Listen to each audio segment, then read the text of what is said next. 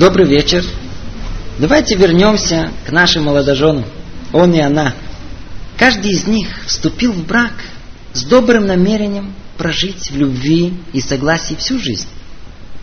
Прошел месяц совместной жизни, и постепенно стало выясняться, что намерения у них действительно добрые, но разные. И вот однажды утром и он включил вентилятор, она выключила, он включил, она ему сказала, он ей ответил. Эй, началось недоразумение, быстро переросло в гнев, гнев породил ссору, ссора вылилась в скандал. Картина ужасная. Видели, как другой человек теряет контроль над собой? Кричит, весь красный, лицо перекошено от злобы. Тяжело на это смотреть. Ссоры, обиды, скандалы. Трудно найти семью без этого. Итак, наше сегодняшнее занятие о семейных буднях. Отгремевшая свадьба уже позади. Началась ежедневная рутина. Теперь нужно начать бороться за каждый день счастливого семейного счастья. Давайте разберем, что мешает этому семейному счастью. Другими словами, давайте разберем механизм несчастья. Покопаемся в этом шаг за шагом. Откуда в семье может возникнуть недоразумение? И как это приведет в конечном итоге к ссоре, к скандалу? Мы попробуем весь этот процесс разложить на составляющие. И тогда, естественно, совершенно не претендуя на полноту освещения этих вопросов, мы заострим внимание на каждой из этих стадий и попробуем их проанализировать. Спросите, для чего? Доведя всю проблематичность всех возможных ситуаций, которые мы опишем, до нашего сознания, если мы их доведем, мы сможем себя лучше подготовить к тому, как избежать этих проблем, как не дать им развиться, или как исправить их.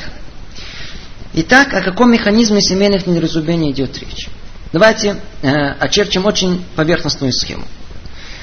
На первом этапе, до брака, каждый из нас исключительно индивидуальность. Мы пришли к браку со своим опытом, и представлениями о жизни. Как правило, мы считаем свое мироощущение правильным, само собой разумеющимся. Это приводит к тому, что мы на основе наших представлений начнем строить себе иллюзии. Какая жизнь должна быть у нас? Какие проблемы решаться? Какое счастье беспрерывно ожидает наша семейная жизнь? На следующем этапе мы столкнемся с реальной жизнью, вступим в брак. И оказывается, что там не все наши надежды оправдываются. И то, что мы ожидали получить от брака, не исполняется. Видение себя как эталона приведет нас к тому, что мы захотим исправить положение.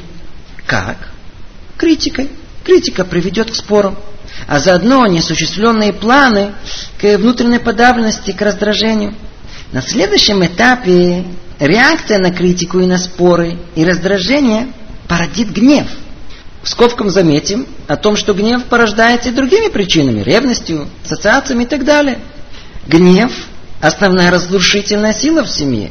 Он что вызовет? Ссору. Ссора перерастет в скандал. Это и есть этапы жизни семейной. Так вот, все эти этапы мы с вами должны коротко разобрать. Все начинается с того, что мы разные. Мы уже об этом много говорили. Мы этот факт знаем. Только вопрос, готовы ли мы, что наши супруги думают по-другому, представляют по-другому, у них разные привычки. Готовы ли мы к тому, что эти различия порождают? Мы разные. Видите, посмотрите, у нас лица разные. На лашона койдыш, на еврейском языке слово паним, лицо, оно однокоренное со словом пним, внутри. То есть лицо отражает внутреннее содержание человеческой души. Ну, посмотрите на мужское лицо, посмотрите на женское лицо. Какие они разные. Значит, и души их совершенно разные. Кстати говоря, в скобках замечу, что иногда мы видим, что в хороших семьях муж и жена начинают быть похожи друг на друга.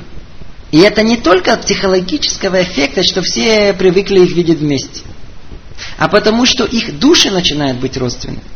Они начинают говорить одинаково, шутки, интонации голоса подобные, но основное, лица начинают быть похожи. Почему? Души похожи. Но это когда? После многих лет совместной жизни. А поначалу мы необыкновенно разные. Разные до такой степени, что непонятно, как вообще мы можем жить. И как мы раньше уже говорили, вот эти различия, они специально заложены в космическом плане Творца. У каждого человека другая цель существования в этом мире. Поэтому тот самый зивук, то есть сужена, которой мы удостаиваемся, Творец подбирает нам заранее с такими отличиями, с таким характером и жизненным опытом и недостатками, чтобы это служило вызовом нашего личного совершенства. В этом цель семейной жизни. А если это так, если это заранее запланировано, то это означает, что невозможные различия могут быть преодолены. Надо только быть хорошо подготовленным к этому. Надо желать того, чтобы эти различия были преодолены. Другими словами, различия есть, но они преодолимы. А ну разберем об этих различиях чуть поглубже. Все начинается с момента, когда наши будущие молодожены рождаются. Говорят даже раньше это. Новорожденный всецело материальный, плотский. А как известно, материальность порождает эгоцентризм. Ребенок находится в центре мира. Все вокруг него вертится. У него есть мячик, бабушка, шоколадка, мама. Так он растет и вырастает. И уже становится взрослый. Ему уже 50 лет. А ему все еще кажется, что мир вокруг него вертится. Теми интересуется или не интересуется. Так человек приходит к купе. И за его плечами целый внутренний мир. Из чего он состоит? Опять же, условно, все гораздо сложнее. Он состоит из э, мира привычек, мнений, ассоциаций, мечтаний, планов и так далее. Длинный список. Разберем тут коротко только несколько моментов. Первое, очень-очень существенное и важное, это привычки человека.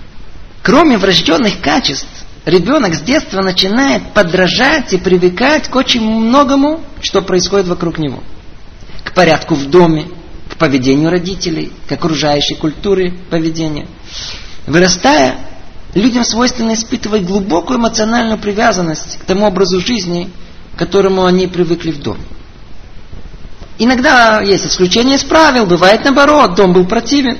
Тогда что? Из принципа все буду делать наоборот. И это может, кстати говоря, привести к непонятному упрямству, отсутствию здравого смысла. Главное, чтобы не было как дома. А в конечном итоге все возвращается на круги своя, начинает подражать родителям. Иногда мы видим молодой парень, бунта, убежал из дому, против родителей. Но прошло время, в 30 лет, мы его застанем. Семья сидит в кресле, точно в позе папы. Нельзя их отличить, читает газеты. Там, в доме родителей, ребенок получает представление не только о том, что такое хорошо, а что такое плохо – но и в первую очередь абсолютные представления о простом быте. К примеру, что есть помыть пол? Пройтись полувлажной шваброй посередине комнаты или вылить ведро воды на пол, а потом его собирать. А, а что значит вовремя прийти на вокзал? Это появиться там за 4 часа до отхода поезда? Или появиться запыхавшись с гудком? М? А салат из помидор его заливают подсолнечным маслом или сметаной. Длинный-длинный список. Скажите, у человека это сидит очень крепко и безусловно. Да, так должно быть. Или другой аспект привычек. Знаете, у Владимира в доме папа не разговаривал с мамой. Теперь, женившись, он никак не может понять, чего его жена хочет от него. Чем она недовольна? Он делает все как положено, по-семейному. Пришел, поел, тихо смотрит телевизор, ей не мешает. Идеальный муж. Чем она недовольна? Откуда молодоженам знать, как жить семейной жизнью вообще? По интуиции. Так они видели в доме родителей. А у Виктории мама по углам в комнатах никогда не убирала. И никто не жаловался. Она никак не поймет, чем ее муж недоволен. Говорит, без твоей помощи обойдусь. Что ты мне хочешь помочь? Я вроде раньше справлялась. У Леопольда подавала мама дома на стол первое, второе, потом десерт с компотом. А у Клары? У Клары мама подавала замазанный кусок хлеба и разваренную картошку. Ну-ну. Для Клары теперь загадка, чем недоволен ее муж Леопольд. А Маня? Маня из интеллигентной, педантичной семьи.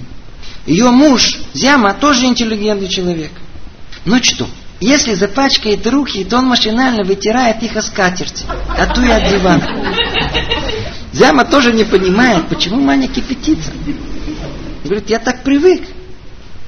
Ай-яй-яй, дорогие мужья и жены, оглянитесь, на основе чего и почему вы считаете, что ваши привычки и понимание быта, оно единственно верно и правильно. А и только потому, что вошло в вас в детские годы бессознательно.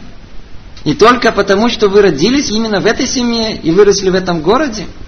Это одна из ошибок человека считать правильным то, к чему он привык.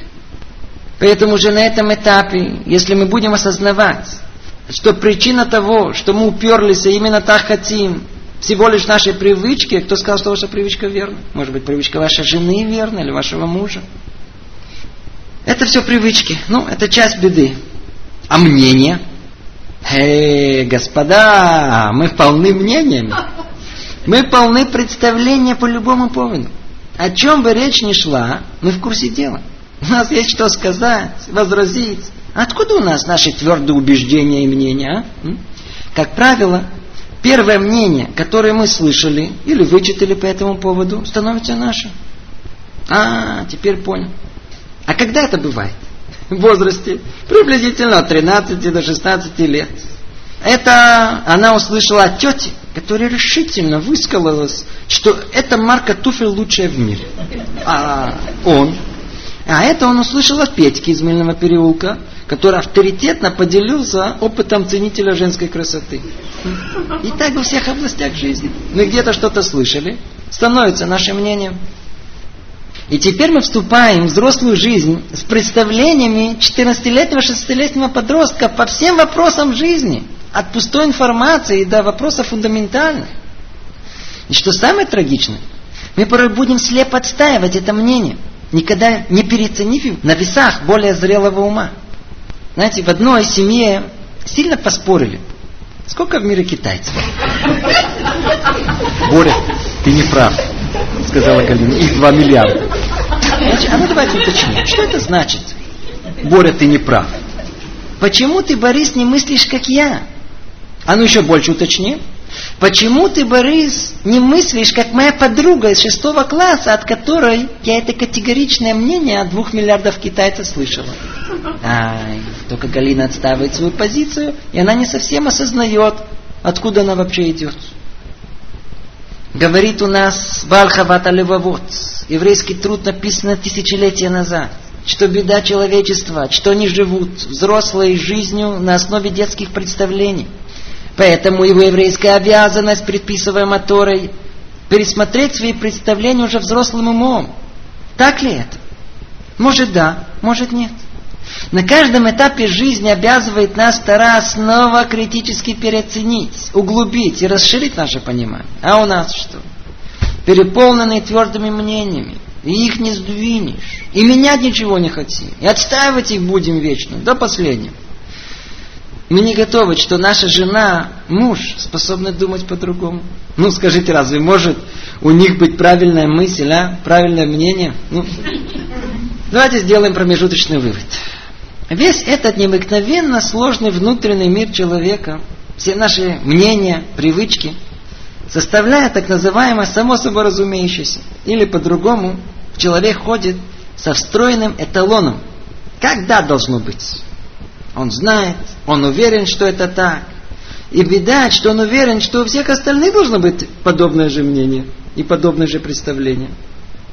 Знаете, насколько эти представления разные, можно понять, если однажды придется нам выслушать мнение мужа и жены по той же проблеме в доме. Выслушайте жалобы мужа отдельно, а потом жалобы жены. Вот по тех. Вы будете поражены. Как будто это разные супруги, и как будто они говорят о разных проблемах. Настолько мнения их не разные. Настолько внутренний мир и понимание всего, что происходит вокруг них, разное. Им четко, ясно и понятно, как должно быть. Но каждому разное.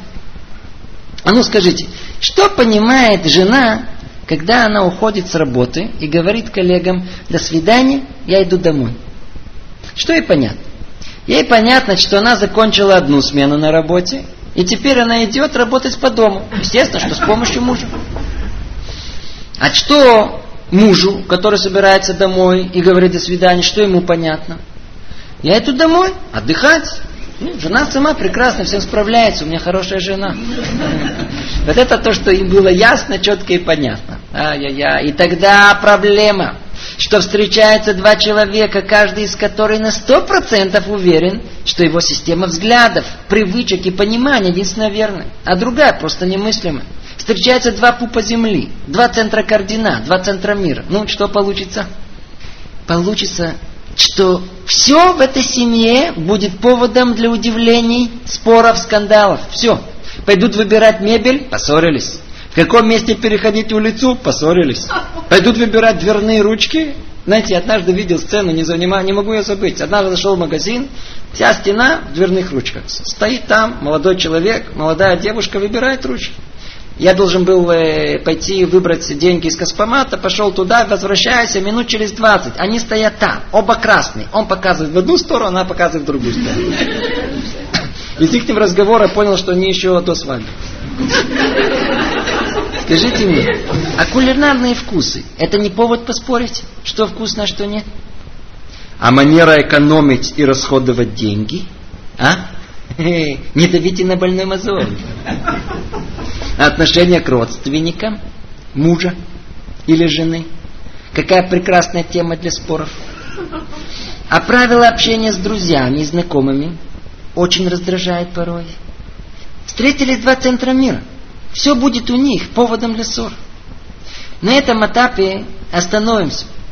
И закричим, мужья и жены, кто сказал, что ваши представления и позиции правильны, а вашего супруга и супруги нет?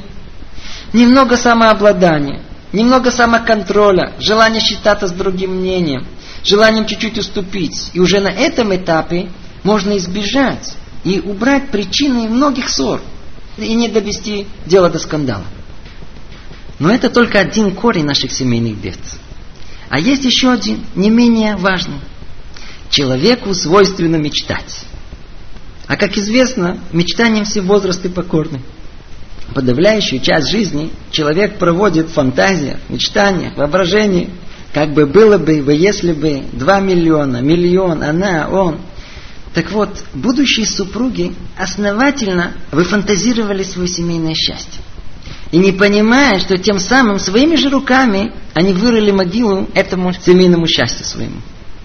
Знаете, воображение рисует картины нереальные, вселяя в человека надежды, иллюзии настолько сильны, что, безусловно, кажется, что вот только вот-вот поженюсь, выйду замуж, и счастье навечно. Даже фраза такая существует, вот замуж выскочила. Знаете, так хотелось побыстрее, так представилось, что вот выскочила. Ведь наверняка любовь навечно будет. Заодно все проблемы решатся. Там в воображении нет проблем. Разве я выйду замуж или женюсь на супруге, у которого есть недостатки? Вот эти бурные фантазии порождают слепоту. И ну в качестве примера. Вернемся к нашим молодоженам. А что мечтала Клавдия до замужества? Муж будет. По вечерам он будет играть мне на гитаре. А может, и станцуем? А потом он будет мне рассказывать смешные анекдоты, чтобы скучно не было. А потом он подымет меня на руки и отнесет из салона кухню. А там я ему объясню, как жарить яичницу, чтобы утром не будил. А потом он отнесет меня э, назад в салон, и мы там сядем на диване и за чашечкой кофе будем обсуждать наши домашние проблемы. Я буду говорить, а он с необычайным интересом слушать. А после этого я ему дам рассказать подробно события прошедшего дня. Как много представлений было у Клавдии. А Григорий? А он что, не мечтал? Знаете, мужчины тоже мечтают. Вот я приду с работы, а меня жена ждет. Красивая такая, глазами манит. Я с ней поздороваюсь и сразу подойду к столу. А там все уже накрыто, и мои любимые деликатесы. И две баночки пива.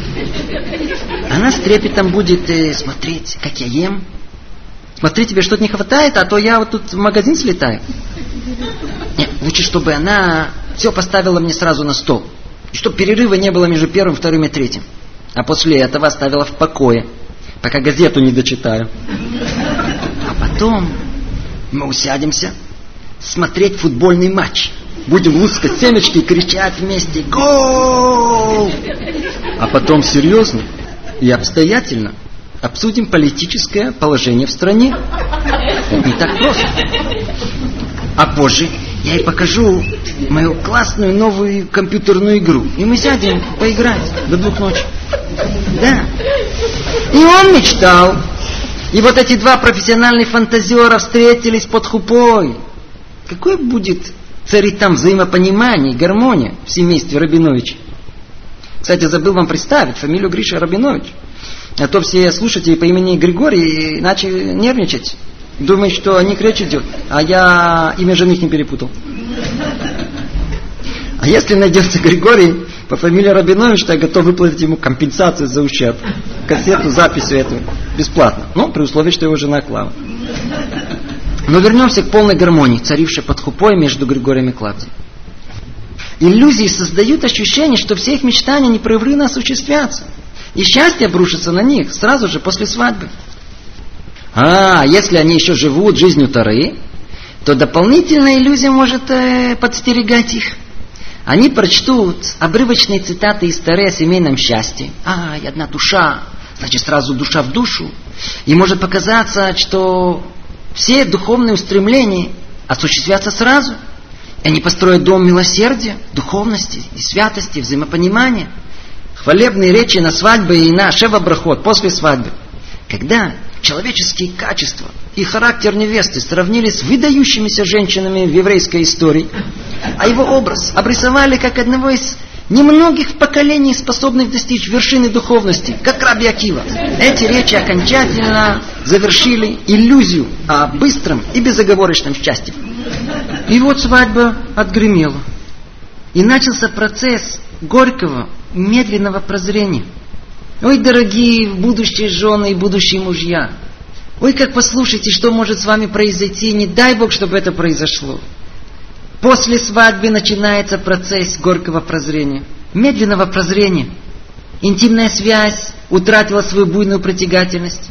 Уже не надо стараться понравиться. Она уже не наряжается для него. И муж видит с утра ее помятое лицо. Встречать его не встречает.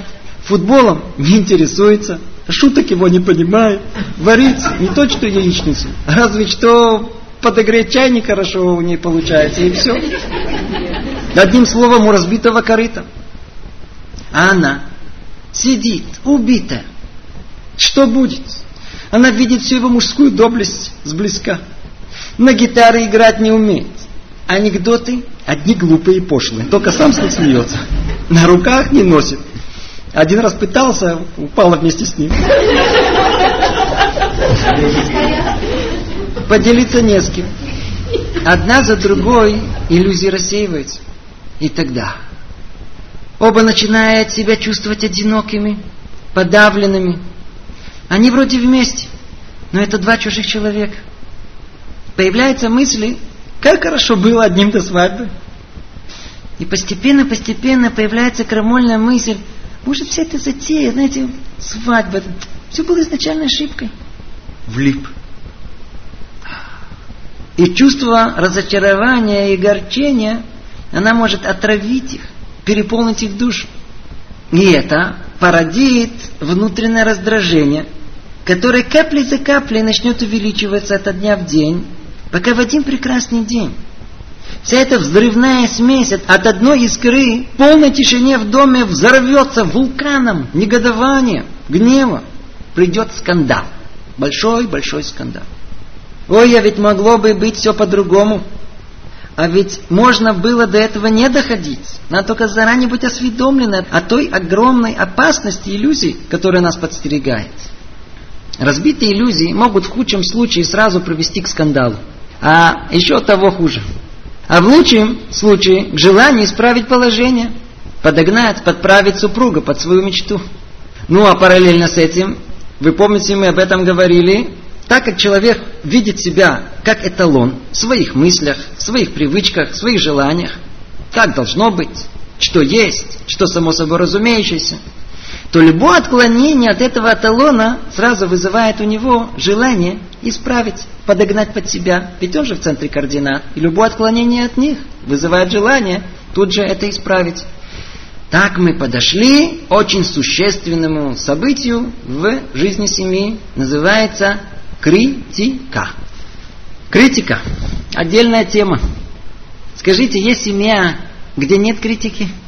Только мы никогда не употребляем этот термин критика. Никогда не слышали, что муж сказал жене, Елизавета, иди сюда, я тебя прокритикую. Нет.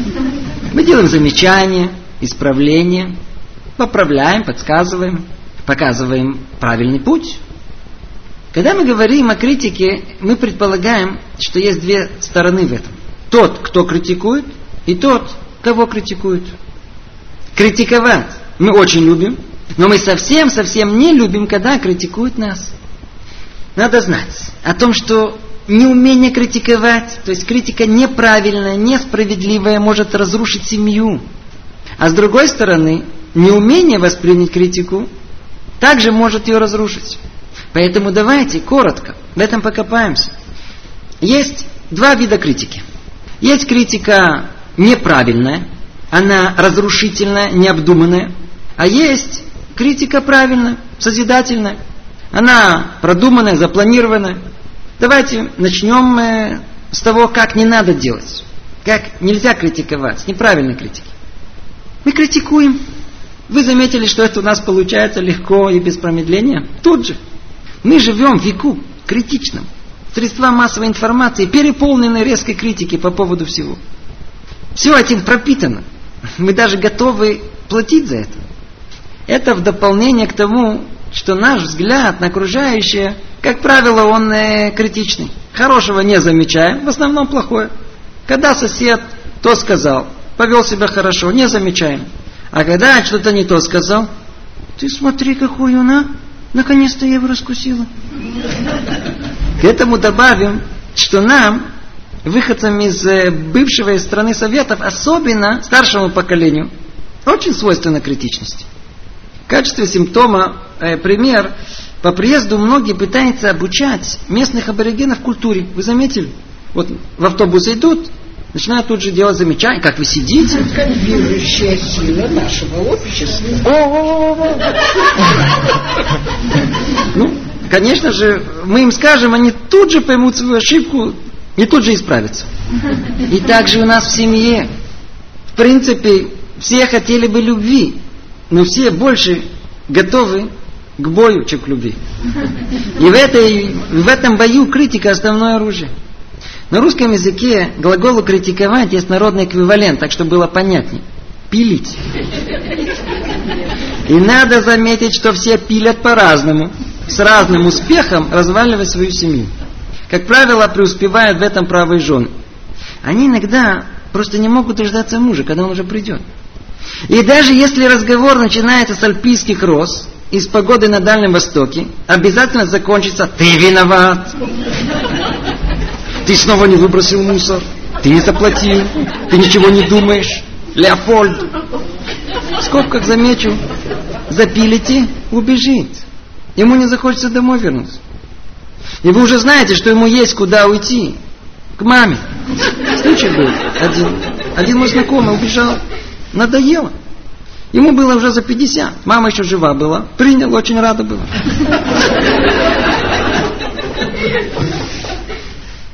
Ой, критикуем. А муж жену не критикует. Как ты нарезал. Нерях. У тебя две левых руки. У тебя два левых полушария сколько можно выдержать? Сколько жена может выдержать критику мужа? А есть, знаете, специалисты. Они не пилят. Они варят на медленном огне. Анастасия поднесла борщ мужу. Владислав попробовал.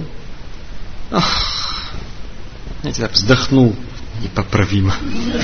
И стал есть с видом мученика. И так во всем. Так можно свою жену только умертвить. Ой, критика, все это нам более-менее знакомо.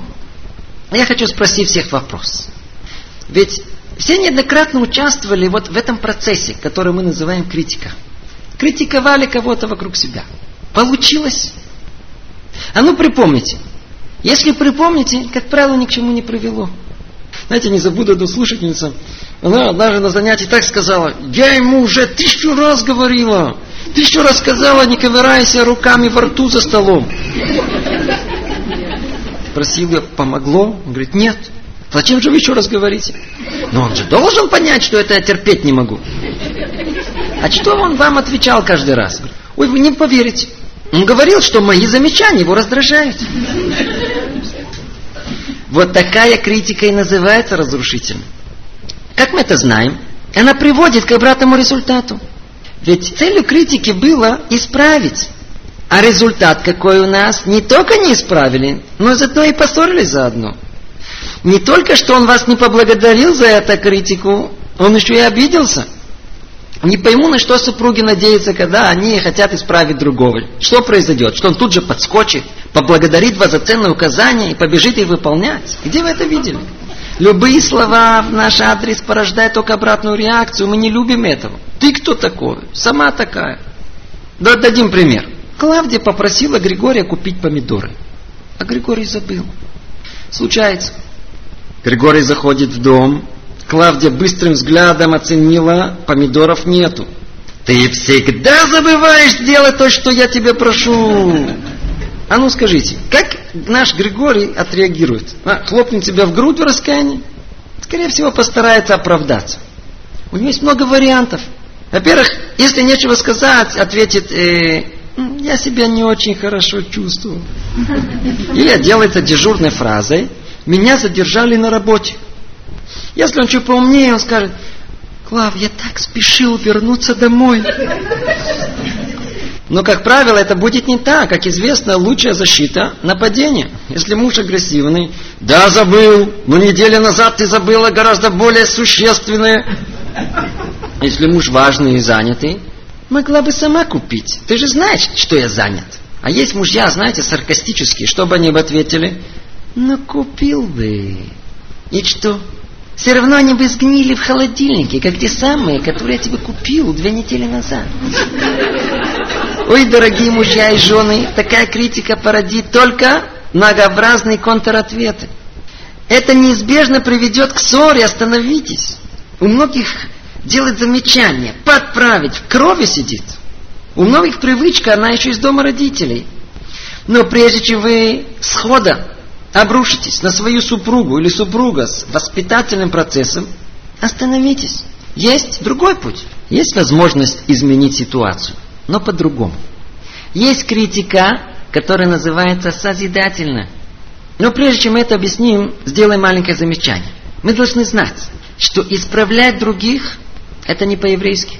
Тара обязывает в первую очередь исправлять самого себя – но если, тем не менее, как говорят, нет никаких сил выдержать, то при определенных обстоятельствах, да, можно сказать критическое замечание. Надо только знать, как это делать. Мы об этом подробно говорили в курсе воспитания детей. И из всего этого огромного искусства делать замечания, мы тут э, выделим только несколько общих положений. Критику надо планировать. А ну подчеркнем. Надо помнить и брать в расчет – что цель критики не атаковать то, что уже сделано, а предотвратить то, что не должно быть сделано. Поэтому критика не только должна быть произнесена, основное, она должна быть услышана. Я ему все скажу. Вы ему все скажете, а он это услышит. Критика должна привести к тому, что у самого критикуемого появится желание исправиться и не повторять неугодное деяние. Ведь когда мы критикуем, у противоположной стороны ощущение, что мы его атакуем. Мягко говоря, мы его не любим. Не обращаем внимания на его положительные качества, на все хорошее, что он привнес в семью. Поэтому-то он концентрирует все свое внимание на том, как отбиться, как оправдать себя доказать свою правоту. Поэтому, по крайней мере, два основных правила надо соблюсти. Одно мы найдем в книге Мишлей, который написал царь Соломон, Шломо Амелех. Он говорит там так. Аль тухах лец пен исанека, охах хахам ваявека. Не делай замечания глупцу. Не говори, кто он есть и что ему надо исправить. Он вас будет ненавидеть. А делай замечания человеку умному. Он будет вас любить. Много комментариев есть, но мы из них выберем только комментарий Шалоа Кадош, который поможет нам понять это поглубже. Как сказал царь Соломон, мы должны обращаться с критикой к человеку умному. Другими словами, надо подчеркнуть вначале, что он умный. Или еще другими словами, нужно начинать с похвалы. И не подобает такому умному, мудрому человеку такое поведение. Борис, Боря, Боря, тебе, такому человеку, как ты, а, такой культуры, ковыряться в носу. А? Константин, так говорит, такие буквосочетания. Такому человеку, как ты, такого уровня. Как подняли на уровень, неудобно. Зин, Зин, ты такая хозяйка, ты всем пример. Что вдруг случилось? Почему дом не умер? Если хотите, я дам пример более гротескной формы. Григорий возвращается домой. Клав, два раза столкнулся с деревом. Раз, головой в дверь. Он говорит, что случилось? Гриш, что случилось? Говорит, думаю. Что? Что ты думаешь? Говорит, думаю, не нахожу ответа. Говорит, да, что? Что случилось? Какую мецву? Какое доброе дело я сделал в юношеском возрасте, что удостоился жениться на тебе? Вот теперь она побежит слушать. Иди сюда, садись на диван, так. Клав, я так счастлив с тобой. Вот если бы еще что-то маленькое, что, Гриша, что? Ой, я не хочу говорить. Не что скажи. Ну, не, не, я боюсь, Гриша, ну что, скажи, что, вот ты знаешь, ну что, вот если ты можешь только чуть-чуть убрать в центре салона, чтобы можно было пройти к окну. А как же, Гриш, я тут же весь салон уберу. Дополнительно.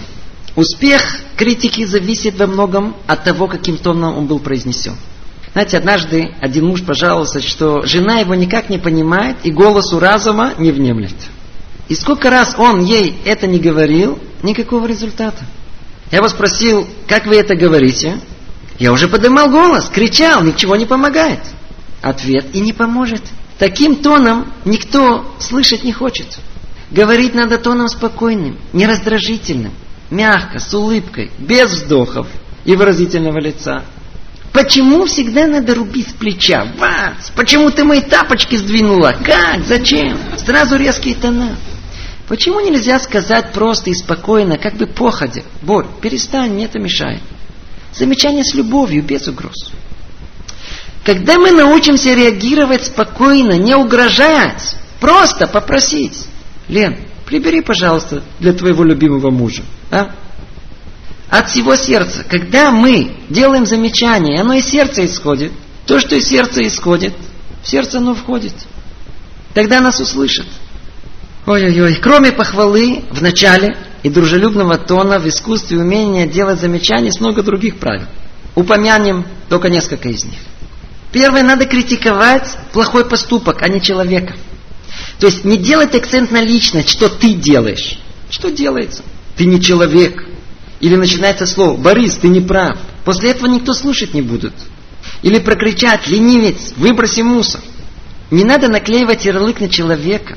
Надо этот самый ярлык наклеить на само плохое деяние. Как? Надо сказать, не ленись. В чем разница? Не ленись. Одноразовое явление тебе подобно не подходит. Ленивец, ты законченный. Кто это захочет слушать? И еще, надо стараться критиковать не то, что было, а выражать пожелания о будущем. Клар, Лучше не рассказывать подругам во всех подробностях, что у нас дома происходит. Мне это неприятно. Нет, вместо того, чтобы Леопольд обрушился на Клару, ты все выкладываешь подругам. Для чего? Скандал может быть. Сказать по-простому. Еще несколько правил. Не делай замечания не по приходу домой и никогда супруг выходит из дому. Не делать этого так же, когда они вместе выходят куда-то, когда они находятся в обществе когда один из супругов пытается создать хорошую атмосферу, и много другого полезного, которое надо учить. И еще одно, чтобы не забыть, золотое правило. У нас мудрецы говорят так, в семье правило такое. Смоль духа ямин мекаревит. Левая рука, она отталкивает. То есть должна быть критика. Но с другой стороны, правая должна притягивать. Должна быть любовь. Должна быть похвала, комплименты. А в какой пропорции это должно быть? 80 к 20, 90 к 10, то есть 90% похвал и комплиментов, 10% критики. Проблема, что у нас все наоборот. У нас сто процентов критики и ноль похвалы. Если бы мы гораздо больше бы хвалили, тогда и бы критику нашу слушали бы. Всего не скажешь. По крайней мере, ту самую критику по поводу критики, которой мы говорим, я надеюсь, что нас услышат. И не только услышат, но и примут. Это несколько слов о том, как критиковать. Мы любим критиковать, исправлять других. А нас? О, это уже что-то другое. Вот этого мы совсем не любим. Вот этого лучше не надо. Почему? Дадим коротко несколько ответов. Первая причина очень-очень глубокая. Причина там находится внутри, внутри души человека, и называется оно высокомерие. Стремление к почести. А отсюда, как порождение, и некое соперничество. Объясним. Наиболее важное для человека – это его личность, его эго, его важность и значимость в глазах его окружения. В наших глазах мы в порядке. Ну, если на сто процентов, то близки к совершенству. Поэтому любое замечание в наш адрес как бы указывает на наши недостатки. И тогда это воспринимается как личное оскорбление. Есть семьи, где, к примеру, муж не может ничего сказать своей жене, просто боится. Даже простая фраза «я просил ложку, не вилку» приведет к глубокой обиде. И это только в дело времени, когда такая высокомерная и во многом поэтому обидчивая жена разрушит своими руками свою семью. И, естественно, не поймет, почему это случилось. Высокомерие – это страшное заболевание человечества. Нам только не разбирать эту тему сейчас. Еще заметим. Замечание порождает как бы соперничество. Если ты делаешь мне замечание, значит, ты лучше меня. Ты более совершенный, чем я. А, ты лучше меня, Раиса? Ты мне говоришь, почему я съел арбуз? А ведь ты вчерашнего дня слопала все бананы. Посмотри на себя. А ты кто такой? А Раиса, а ты кто такой? Говорит, а ты кто такая? И началось. Вторая причина очень-очень важное, это угроза нашим привычкам. Человек – существо инерционное. Мы к тому, что привыкли, то и любим. Критикуемый видит обращение к нему, как правило, шире, чем непосредственное замечание. Ему кажется, что требует от него поменять его характер, его привычки, а не только то специфическое действие. И тогда реакция на это будет, а я такой, и все. Критика разбивает такое крепкое подспутное желание человека, чтобы его принимали таким, как он есть. Любите меня такая, как я есть. Обратите внимание, чем ближе к нам человек, тем больше мы ожидаем от него, что он примет нас таким, как мы есть. Со всеми недостатками. Главное, не меняйте меня. Поэтому замечание раздражает. Ведь если замечание, критика, оно верное, придется чего-то менять. А вот чего нам больше всего не хочется, это чтобы нас меняли. Или что мы сами себя меняли. Поэтому мы не любим критику. И еще одна причина. Ощущение, что критикующий, он против нас. Нас не любит. Иначе почему же его лицо перекошено в злобе? Почему так? Он враждебно настроен. Итак, мы перечислили только несколько причин, а есть их много. Осознавая, почему нам тяжело принять критику, нам гораздо, гораздо, гораздо легче будет ее в конечном итоге принять. А заодно усвоить ту самую технику правила критикования. То, что мы не любим, что сделали нам, мы не будем делать другим. Вот тут-то мы подошли к необыкновенно важной в семье теме. Как принять критику?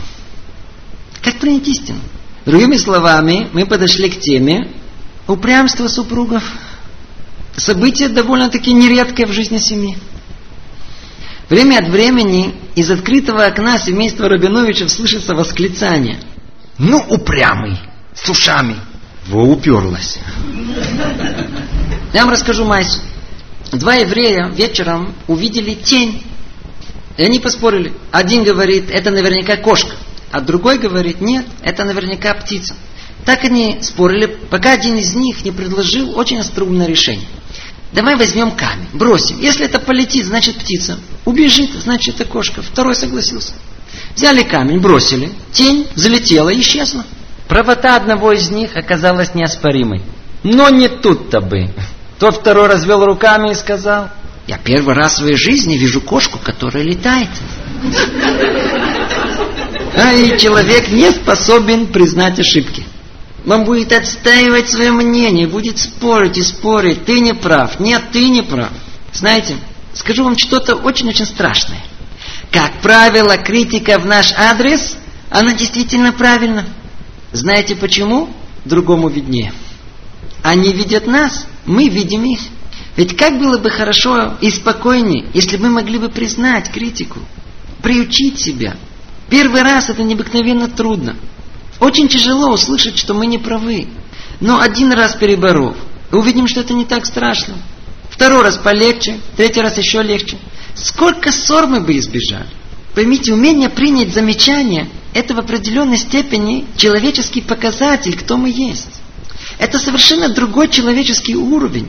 Уступать это не означает признак своей слабости. Наоборот, кому легче уступить, сильному или слабому? Сильному. Чем сильнее человек, тем ему легче уступить.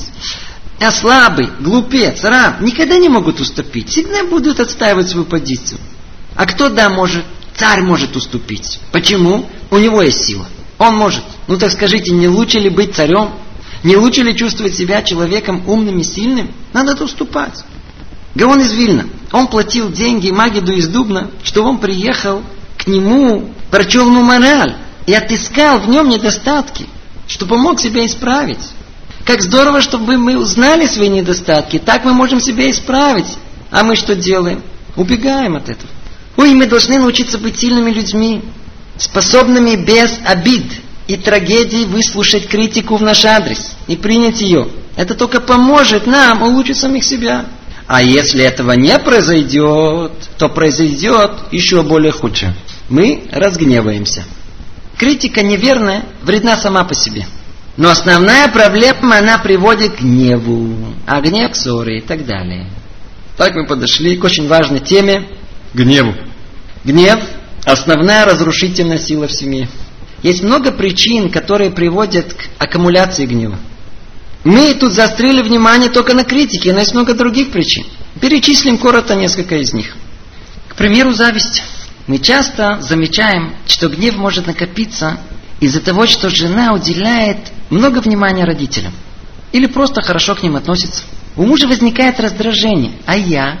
Полина, ты же уже замуж. Ты мужа не видишь, а? Я тут. Или жена переусердствует с ребенком, не оставляя внимания для мужа. Мы уже это разбирали. Или не очень дальновидная жена рассказывает своему мужу Геннадию, какого прекрасного мужа удостоилась ее подруга. Геннадию очень приятно было это слушать.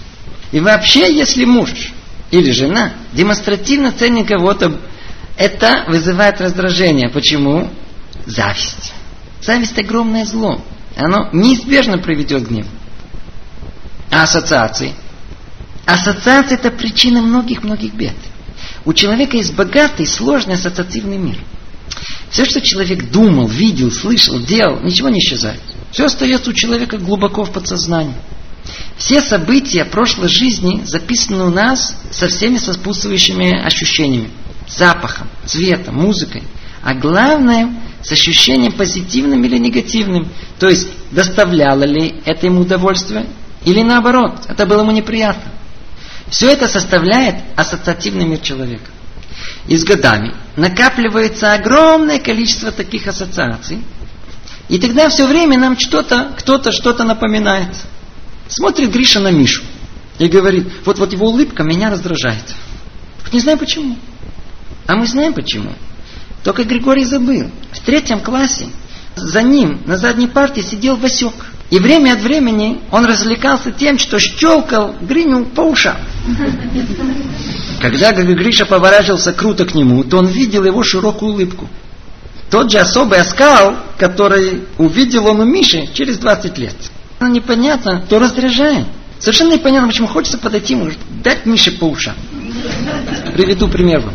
Однажды в одной семье не складывались отношения. На их счастье они не постеснялись обратиться за помощью. Что выяснилось? Жена иногда по утрам готовила вареные яйца. И она их разбивала об стол. Знаете, бум. А у мужа в детстве мама была деспот, необыкновенно властительная. Она варила яйца и кормила яйцами вареными каждый день своего сына. Смотрела на него, била яйцом об стол, иди сюда, ешь, попробуй только не ешь. Попробуй только не съесть. Когда он вырос, ему уже достаточно было раз в две недели увидеть жену, как она разбивает вареные яйца, чтобы переполниться к ней ненавистью на целый месяц. Еще случай. Однажды у одной пары жениха и невесты отношения были на грани развала. Что оказалось? У невесты было наследие детства. У многих остается с детства странное поведение. Кто дергает тебя за брови, кто выщипывает волосы, а у другого тик, знаете. А у невесты она морщила лоб. По-видимому, она считала, что так она красивее выглядит. А у жениха мама. И мама его говорила ему много раз, сыночек, не морщ лоб, это не культурно. Ты слышишь, сына? Не морщ лоб, это не культурно. Вначале, когда они встречались, невеста была настолько взволнована, что она забыла морщить лоб. А после помолвки все вернулось. Он как увидел. Чуть сознание не потерял. А это будет моя жена? Не культурная? А там в подсознании, а что мама скажет? Все. Скандал будет сразу. И он это не понимал, пока не покопались, почему он хочет расторгнуть помолвку. Нашли, сказали ей, она перестала морщить лоб, культурной стала. То есть ассоциации могут породить подспудное недовольство. Без причины, на первый взгляд, раздражение. А отсюда гнев и ссоры. Если мы замечаем некое неопределенное неудовольствие, то это должно заставить нас покопаться на самих себе. Не надо идти 100 долларов в час психоаналитикам платить. Чуть-чуть покопаться. Какая действительно причина этого неудовольствия? Может быть, можно было многого избежать. Ой, ассоциации, ассоциации. Дело опасное. И еще одна, очень типичная пороховая бочка в семье. Это когда один из супругов ожидал что-либо от другого и не получил. А, голодный Петр ехал и всю дорогу мечтал, надеялся, ожидал получить дома жареную картошку с селедкой. Не получил. Настасья ждала, что муж придет с работы и ей поможет. Не помог. А Григорий, Григорий ждал, что на его день рождения ему устроят сюрприз.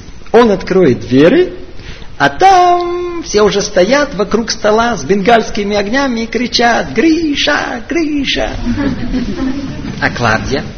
Она ожидала от мужа, что он похвалит ее за особое усердие, проявленное в уборке кухни. Она особенно отличилась в чистке плитки. Ай-яй-яй-яй, мы порой чего-то ожидаем от супруга и не получаем. Разбитые надежды приводят к затаенной обиде, подавленному настроению. Знаете же, если у супруга или супруги такая убитая физиономия, точно значит, что вы чего-то не додали. Он от вас чего-то ожидал, и вы не догадались. А надутый супруг или супруга, вай, это большая опасность в доме. Затаенная обида в любой момент может взорваться. Опасайтесь этого. Что еще приведет к гневу? Ощущение, что кто-то им командует. Или наоборот, кто-то не выполняет его распоряжение. Как часто мы встречаем молодая жена. От первого же повеления мужа шоковое состояние. Константин повелительным тоном говорит своей жене. Пожарь картошку. И как положено, с румянцем. Разворачивается и уходит. А у Изабеллы у нее дыхание сперлось от шока. Я? Я не жена, я Белла. Кто, кто, кто ты такой? Он не указывать будет. Принцип ничего не сделал. Папаша нашелся. Кто он вообще? Ай-яй-яй, молодые жены, посоветуйтесь с женами со стажа. Они поделятся с вами опытом, как надо жарить картошку с румянцем. И ситуация наоборот. На каком-то этапе совместной жизни мужья начинают считать, что теперь у них есть служанки в доме, гномики женского рода, которая должна безукоризненно выполнять все их просьбы. Владимир попросил жену вложить чек в банк. Она забыла. Как? Ты со мной не считаешься? Я же тебя попросил. Я тебе никто. Ой-ой-ой-ой-ой. А если бы Владимир попросил бы своего друга, и он бы забыл бы это, он также бы отреагировал, также бы рассердился? Скорее всего, нет. Жена это не служанка в доме. Никто ваши распоряжения безукоризненно не должен выполнять. А принципиальность? А, как много людей принципиальных. Вот то, что она сделала, это не столь существенно. Мне принцип важен. Знаете, как иногда человек зайдет в магазин, а его там обсчитают на пять огород. Пять огород – это самая маленькая монета, которая есть. Но его это очень рассердило. Знаете почему? Принцип. Он мне что, за дурака считает? Я ему пять огород могу в подарок дать, но не дури меня. Это сердит. Человек, он человек принципиальный. Такой человек принципиальный, всегда у него найдется повод, из-за чего разгневаться. Но мы не такими должны быть. Надо стараться быть не принципиальным. Татьяна опоздала на встречу с Александром на 10 минут. А он что? Оказался принципиальным. Он уже ждет ее, весь красный. А, не уважает. Скажи мне, а на встречу с врачом пришла вовремя? На работу пришла вовремя? А с подругой встретилась, да, вовремя? Только с твоим мужем тебе наплевать. Тебе все равно. Помните, принципиальность приводит к гневу. Приказы в доме порождают гнев. Итак, все это и многое другое приводит человека к гневу. Теперь, после того, как мы разобрали многие, но не все причины, приводящие к гневу, теперь поговорим об основном. О самом гневе. Тема эта невероятно объемная. Минимум курс на 5-6 занятий. Мы тут скажем только несколько мыслей о колоссальном вреде гнева. И о том, что можно. Да, можно бороться и перебороть гнев. Одно из самых плохих, порицаемых качеств в человеке – это гнев. Он приносит вред всем, в первую очередь самому человеку, всем окружающим. Гнев может разрушить весь комплекс многолетних человеческих отношений. Кроме всего такого человека, который быстро гневается, никто не любит, его избегает. И наоборот, насколько ценят человека сдержанного, хладнокровного, владеющего собой в непростых ситуациях. Говорят еврейские мудрецы, Адам Никар Бекосо Кисо Бекасо. Человек проявляется, кто он действительно есть в трех ситуациях, связанных с стаканом, карманом и гневом. Стакан, ну, знакомая нам ситуация, напился, раньше вроде такой молчаливый был, а тут, смотри, разговорился, рассказал о себе, о жизни, потом о всех остальных рассказал, что он думает, показал внутренние грани своей личности. Второе сказано карман. Человек хорошо проявляет себя в этом. Как известно, денежные купюры хорошо прилипают к внутреннему карману. Их тяжело оттуда отодрать. Как мы говорим, своя копейка ближе к телу. И третье, и третье, в чем человек себя проявляет, насколько быстро он сердится. А, теперь мы увидим, кто он такой. А заодно, что он думает о ней, а если о ней, то ее маме, ну, а если о ней, о маме, то за бабушкой придачу. Все, все, все мы узнаем о нем теперь. И так человек раскрывается в этих трех ситуациях. Одна из них, наиболее явно, это в гневе. Говорит царь Соломон в книге Когелет, Экклезиаст, Кикас бехек силименуах. Гнев у глупцов под мышкой покоится. Ну, во-первых, почему под мышкой? Всегда тут рядом, в любое место с собой носим. А почему глупцов? Вот это интересно. Интересно, что когда наши мудрецы выражают свое отношение к нехорошим, негативным человеческим качествам, единственное качество, о котором сказано, что оно глупое, это гнев. Все остальные они разрушительные, жестокие, какие угодно. Но глупое только гнев. Почему? Потому что посредством других качеств человеку хоть какая-нибудь польза, хоть что-нибудь есть от этого. Например, от жадности у него хоть деньги будут. Но от гнева никакой пользы. В качестве примера, Леопольд рассердился на Клару. Все сказал о ней, о ее семье. На следующий день пришел мириться, просить прощения, извиняется. Глупец. Какой мириться? Теперь все знают, что он о ней действительно думает. И заодно про всех родственников. Ай, Леопольд, теперь ты снова хочешь надеть маску и ходить в ней? А ведь что хотел Леопольд утвердить своим гневом? Чего люди хотят добиться гневом? Вернуть себе утраченное, как им кажется, достоинство, отстоять его, возвратить себе почет, честь, величие. А результат? Еще больше они свое достоинство теряют. Ну, это не глупо. Это глупо, потому что нехорошо для всех. Никому пользы от этого нет. Говорит Гаон из Вильна, что человек, который хочет решить проблему своих отношений голосом, который он повысит, или гневом, который он покажет, подобен человеку, который пытается отмыть свое лицо грязью. Чем больше моет, тем грязнее лицо становится. Так и тут. Чем больше человек сердится, тем более опускает свое достоинство и морает свою честь. Ну, может ли быть что-либо более глупое? А можно ли этого избежать? В принципе, это и есть цель нашего рассмотрения. Однажды я давал цикл занятий на эту тему. На первом занятии присутствовал один мужчина. Услышав, что мы собираемся говорить о возможности прекращения гнева, он э, посередине занятия вскочил, прям взревел. Глупости вы говорите. Все это невозможно. Нельзя перестать сердиться. Как вышел, как хлопнул дверью, так что стекла чуть не выпали. Многие действительно считают, что гнев – чувство совершенно неконтролируемое и не поддается управлению. А ну посмотрим, так ли это. Представьте, что вы идете спокойно и уверенно по улице в своем родном районе. И вдруг, бах, получаете увесистый подзатыльник. Вы разворачиваетесь, готовы размазать обидчика на близлежащем заборе. Но кого вы видите перед собой? Стоит гроза улицы, местный хулиган по кличке Король. Улыбается. Привет. В течение доли секунды вы понимаете, что сердиться надо, э, но не стоит. И что вы ему ответите? Э, привет, как дела?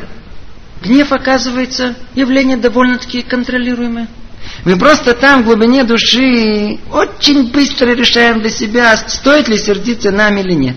А если решаем, значит это контролируемо, значит над этим можно работать. Поэтому всего лишь несколько намеков, как можно совладать со своим гневом. Почему намеков?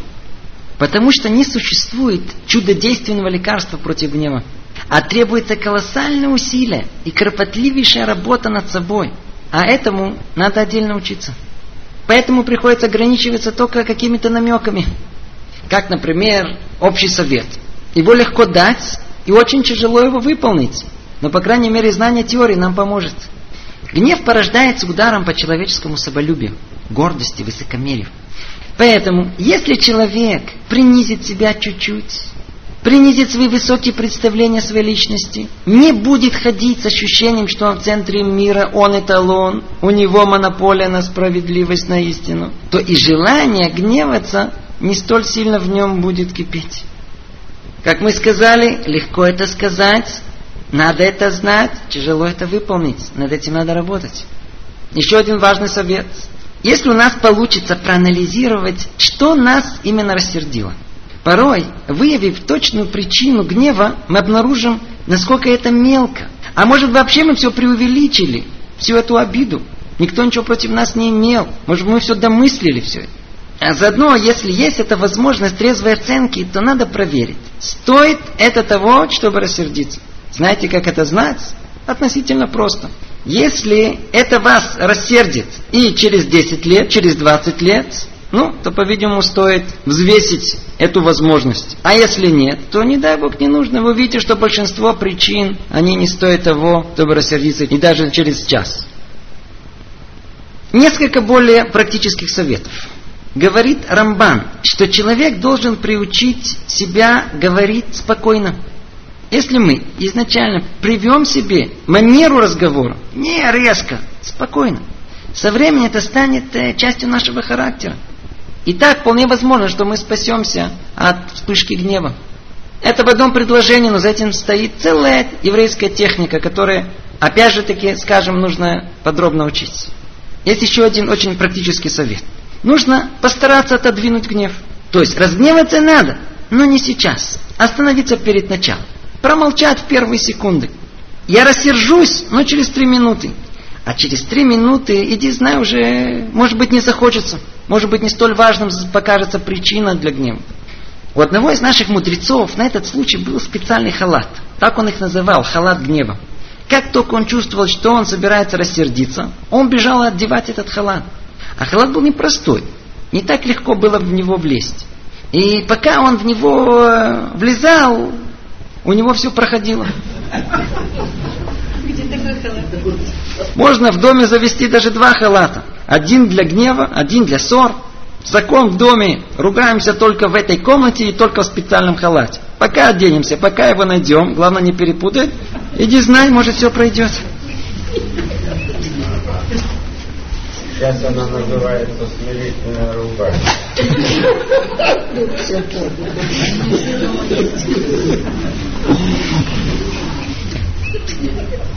Ну, вот вам еще один совет.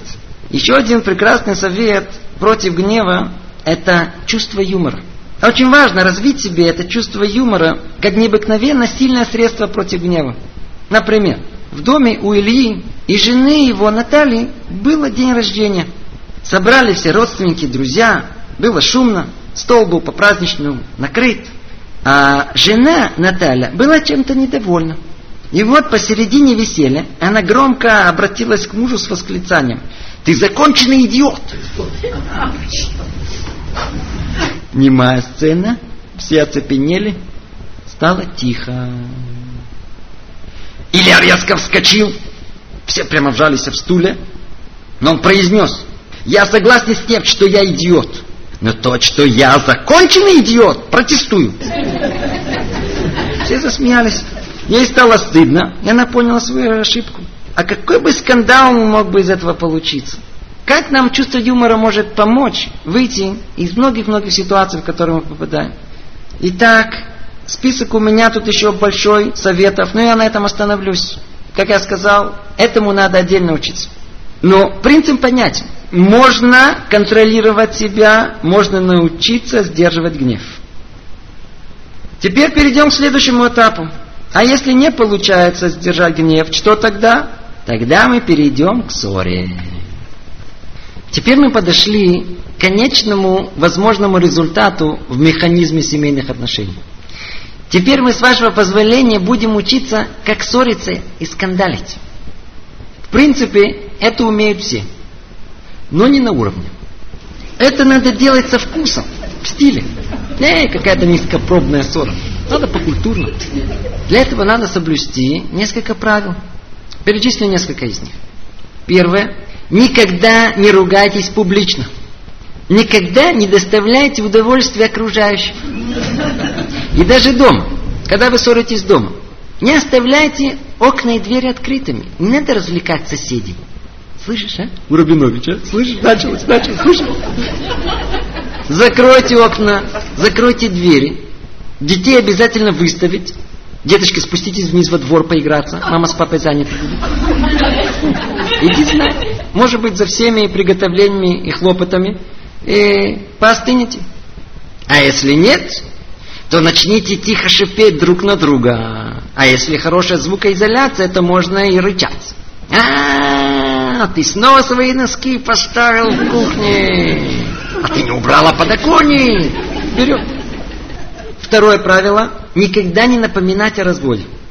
Это по-живому резать. Не забудут. Сама ссора будет забыта, а вот эти слова о разводе никогда. Полный запрет. Третье. Еще. Не употреблять грубые слова. Ненормальный.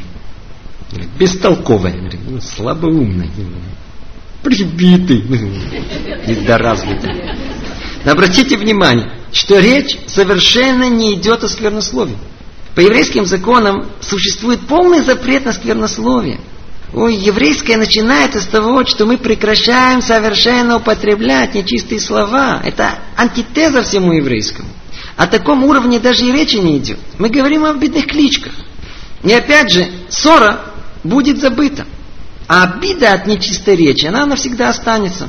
Ее заранее надо избегать. Еще одно правило. Не употреблять формы обобщения. Есть одно слово, которое принципиально нельзя употреблять. Надо вычеркнуть из нашего лексикона. Ты всегда... Вот это ты всегда не надо употреблять. Каждый конкретный случай, он отдельно. без статистических выкладок. Тяжело представить, сколько боли, обид можно избежать, не употребляя слово «всегда». И еще правило. Не используйте ссору для других счетов. Начали стаканов, не кончайте родственникам. Снова стаканы не вымыла. Я их прозрачными покупал. А заодно не забуду. Рубашку с прошлой недели ты мне ее постирала. Оставила абстрактную живопись из пятен. Если мы уже говорим, почему селедку в холодильник не поставила? Теперь все пахнет там. Ты всегда такое. Не мешайте прошлое. Хватит вам одних стаканов. Начните стаканов, закончите стаканами. И еще, дополнительно. Никогда не замешивайте родственника в ваши споры. Никогда. Начали со стакана, значит и мама твоя такая, и она не умела мыть и бабушка наверняка их не учила вас, и вся родня. А она, а твои-то лучшие, никогда не забуду и не прощу, что они меня как невестку не хотели. Ай-яй-яй-яй, оставьте родственников в покое, будьте людьми смелыми, идите один на один. Один из хороших советов в момент спора промолчать, не отвечать. Ссора, которая начинается, она быстро угаснет. Точно так же, как костер, который не подбрасывают огонь, он угасает. Точно так же и ссора, которой нет продолжения, она иссякает. Одна сторона скажет все, что она хочет сказать. Вторая сторона промолчит. Этим все закончится. Не отвечать. И еще очень-очень важно. Надо быть готовым к компромиссу. Если видите, что другая сторона готова к примирению, тут же примириться с ним. Более того, намекать постоянно посередине, что вы готовы к примирению. И главное, и главное, надо стараться всегда в конце примириться. Какая бы ссора у вас не была. Что бы ни произошло между вами, вы заканчиваете этот день примирением. Никогда не идут спать барогис. Вот это надо помнить. Поссорились, тем не менее всегда заставить себя продолжить нормальные отношения. Никогда не уйти в свою обиду на неделю. И лучше всего закончить ссору в тот же день. Остыли, примирились. И даже извиниться. И даже тогда, когда вы не чувствуете вины за собой.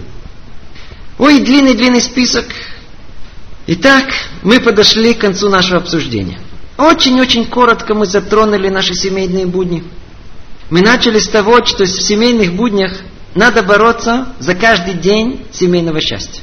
Для этого надо избегать всего, что разрушает семью. Надо помнить, что мы разные. А если разные, то у нас разный внутренний мир. У нас разные критерии оценки, мнения, привычки. Поэтому надо осознавать, что наличие этого мира внутреннего не делает его автоматически единственно верным.